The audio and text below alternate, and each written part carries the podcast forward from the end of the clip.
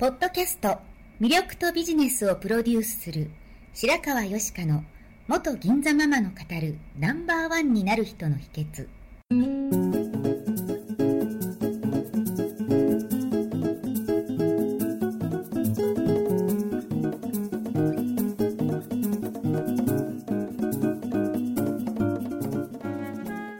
外資系企業の OL から銀座のナンバーワンホステスそしてママに。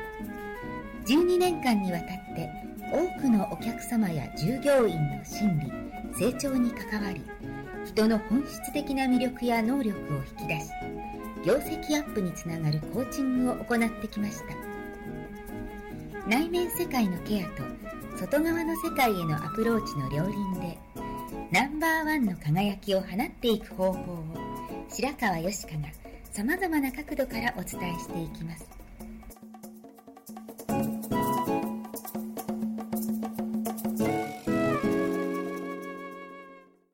はい、こんにちは。白川よしかです。今日もポッドキャスト番組を始めたいと思います。えっと、今日はですね、40代の女性の方からのお便りの中に、えー、煮詰まった時、どのように対処されますかという内容がありましたので、えー、そのことについてお話ししたいと思います。えっ、とですね、8月の終わりのあたりに高尾山行ってきたんですね。で、なんでかっていうと、北村薫さんの小説で8月の6日間っていうのを読んだんです。で、まあ、普段ビジネス書とかよく読むんですけれども、まあ、時々こういう小説とかエッセイとかを読むと、うん、やっぱりこう言葉の使い方とか世界が広がるし、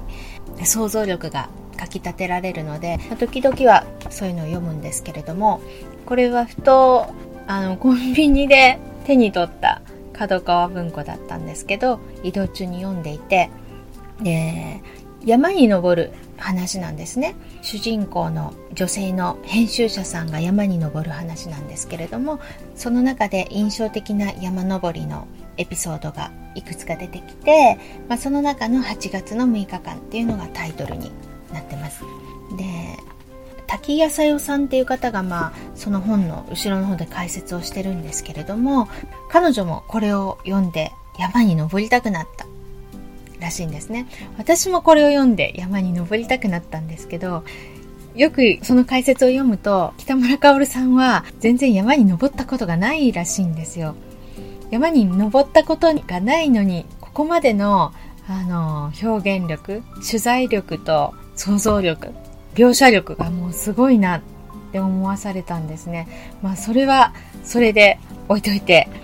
うん、で、この中の主人公の女性編集者さんなんですけれども、彼女は日常でやっぱり立場もあるし、感情をむき出しにしたり、泣き言や愚痴を言ったりすることで、なんか自分のモヤモヤを解消しようとするタイプではないんですね。まあこれを聞いていらっしゃる方の中にも、特にこう人に気を使ったりですとか、普段は大人としての態度をとっていて、知らず知らずに自分の感情を溜めてたり、こう出すところがないなって思ってる方もいらっしゃるかもしれないんですけれども、まあ、そういう主人公は時々山に登るっていうことを覚えてで一人で山に登ってひたすら歩いて自分を無心の状態に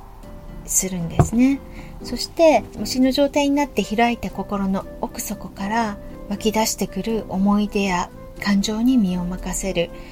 そのことで心身の解毒をして心を平穏に保って生きていく。まあなんかかっこいい女性なんですよ。でもねなんかそういう時間ってすごく大事だと思うんですよね。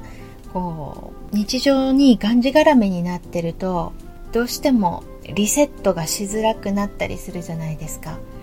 その中でまあ忙しかったりいろんな人間関係があったとしてもほんの数日時間をとって自分のために時間をとってリセットしてあげるってすごく大事かなと思います。で、その文章に書いてあるんですけれども、いつもそばにいてくれる人だけが自分を支えているのではない。365日の中の数日間の体験が残りの日々を支えているように、長い人生の中での刹那的な交流がその他の長い時間の下支えになることもある。日常的に持続しないものが日常を持続させてくれるということは往々にしてあるのだ。もちろん日々の習慣とか日々支えてくれてる人っていうのも大切なんですけれどもたった一回しか会ったことない人とか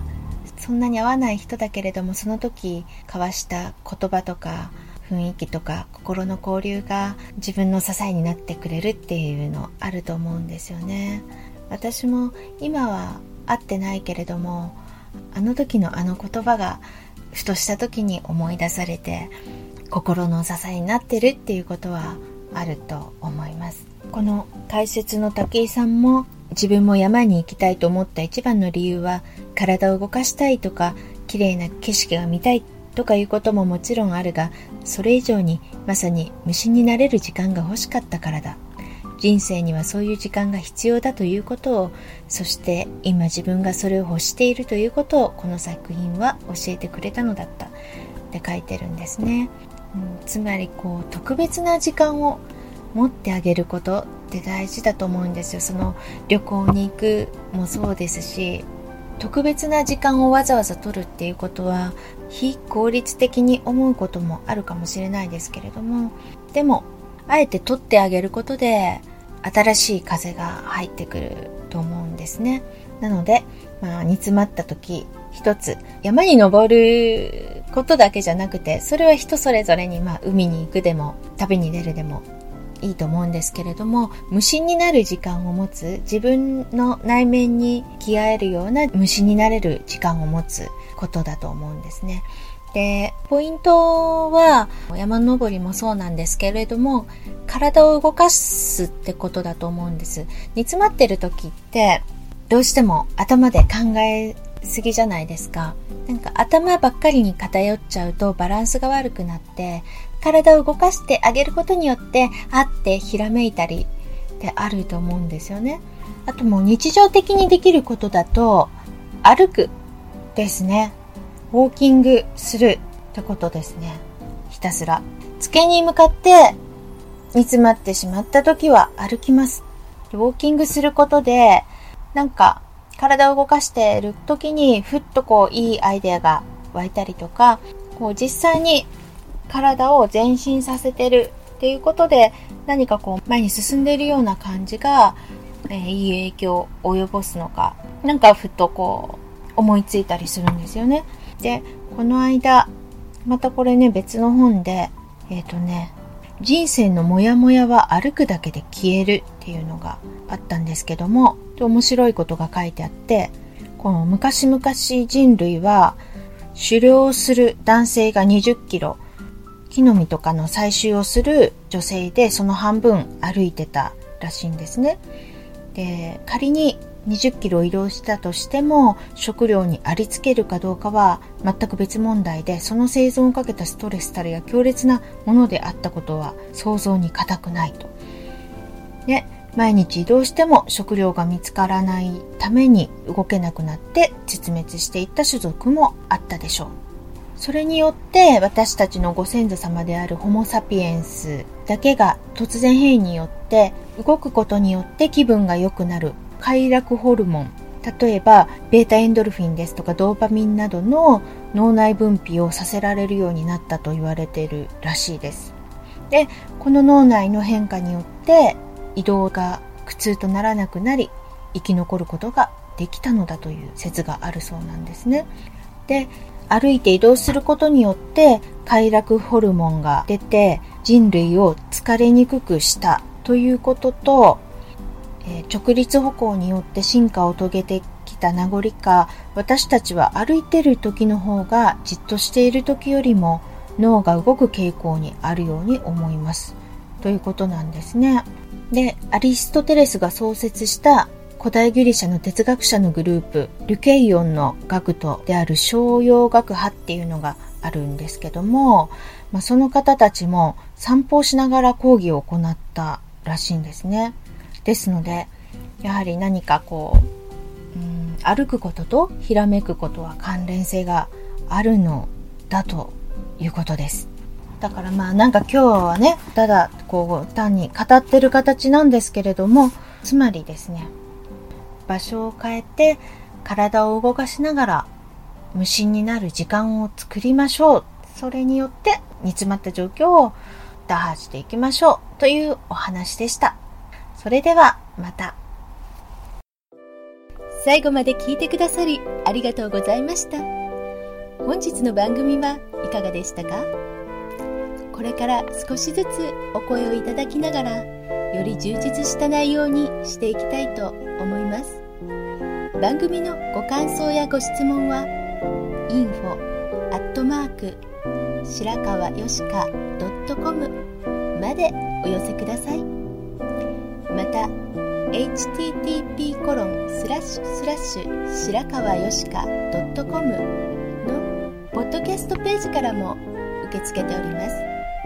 お送りくださった方にはただいまプレゼントをご用意してますね。